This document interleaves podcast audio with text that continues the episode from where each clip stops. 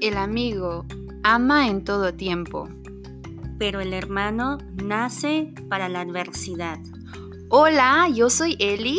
Y yo soy Ale. Y una vez más estamos aquí en Minutos de Amor. 24/7. ¡Yay! Bueno, pues el día de hoy venimos con un mensaje muy similar y ligado al que habíamos estado hablando la semana pasada y solamente queremos reforzar un poquito más de cómo ahora que ya sabes quién está a tu lado, eh, examinar qué tipo de amistad estás teniendo con esta persona, con estas personas que permanecen a tu lado. O también qué tipo de, de amigo o amiga podemos ser nosotros con ellos, ¿no? Exacto. creo que es un tema muy importante, especialmente en este tiempo de pandemia. Es importante reconocer, como lo decíamos en el episodio anterior, quién está a nuestro lado, pero también saber qué tipo de amistad tenemos. Porque a veces decimos, sí, él es mi amigo, pero esta amistad es una amistad que nos santifica, que nos lleva, que nos acerca al cielo, o es una amistad que nos aleja del cielo. Y con esto quiero decir, ¿esta amistad de la que hablo es destructiva? ¿Estoy en una amistad donde es destructiva porque mi amigo así lo está, nos está orillando a eso o porque yo como persona lo, lo estoy o la estoy orillando a eso? O constructiva, y en este aspecto sería de que cómo estás construyendo a la otra persona con la que estás compartiendo esa amistad, cómo how are you building them up, um, cómo estás ayudando a que esa persona siga siendo la mejor versión de sí misma y examinar inclusive para ti, para mí, creo que es un gran tema porque nos lleva a ser mejores amigas, mejores mejores amigas para los que nos rodean como mejores amigas para mutuamente. y creo que lo dice muy claro la frase con la que empezamos, que es de Proverbios 17 eh, a versículo 17 también. el amigo ama en todo el tiempo, pero como decía, antes de empezar el episodio, Elisa me comentaba algo, ¿no? Que esta amistad santificante se convierte, poco a poco se va convirtiendo en una hermandad.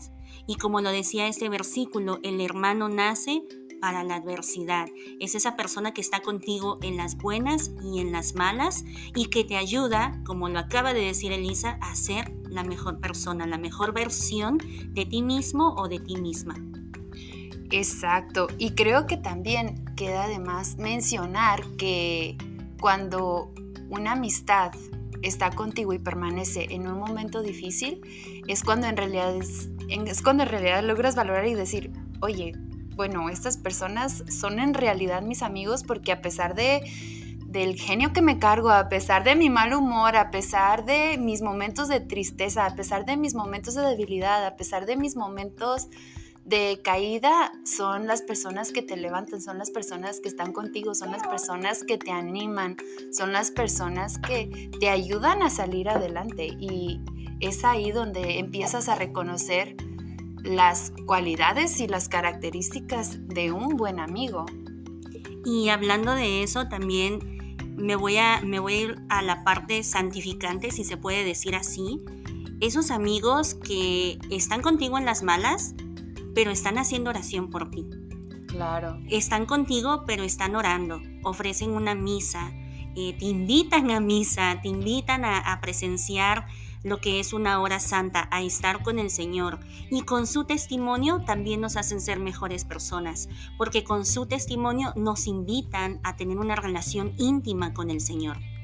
Exacto. Y qué mejor amistad santificante que esa misma relación de nosotros o de mí o de ti con el Señor, porque creo que esa es la relación y la amistad más santificante que vamos a encontrar y que vamos a lograr tener, porque a base de esa relación, por medio de la oración, por medio de mantenernos en un estado de gracia, por medio de acudir a los sacramentos, es como vamos a lograr nosotros también llevar esa amistad a nuestras amistades.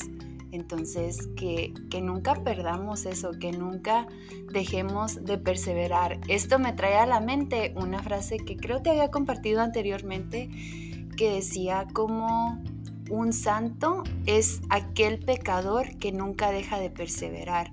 Y cuando lo escuché me quedé así como que sí es cierto, o sea, un santo es un pecador que nunca se dio por vencido ante el pecado, sino que continuó y continuó hasta alcanzar la santidad. Entonces, que seamos así de persistentes en nuestra amistad con Jesús, al igual que en nuestras verdaderas amistades.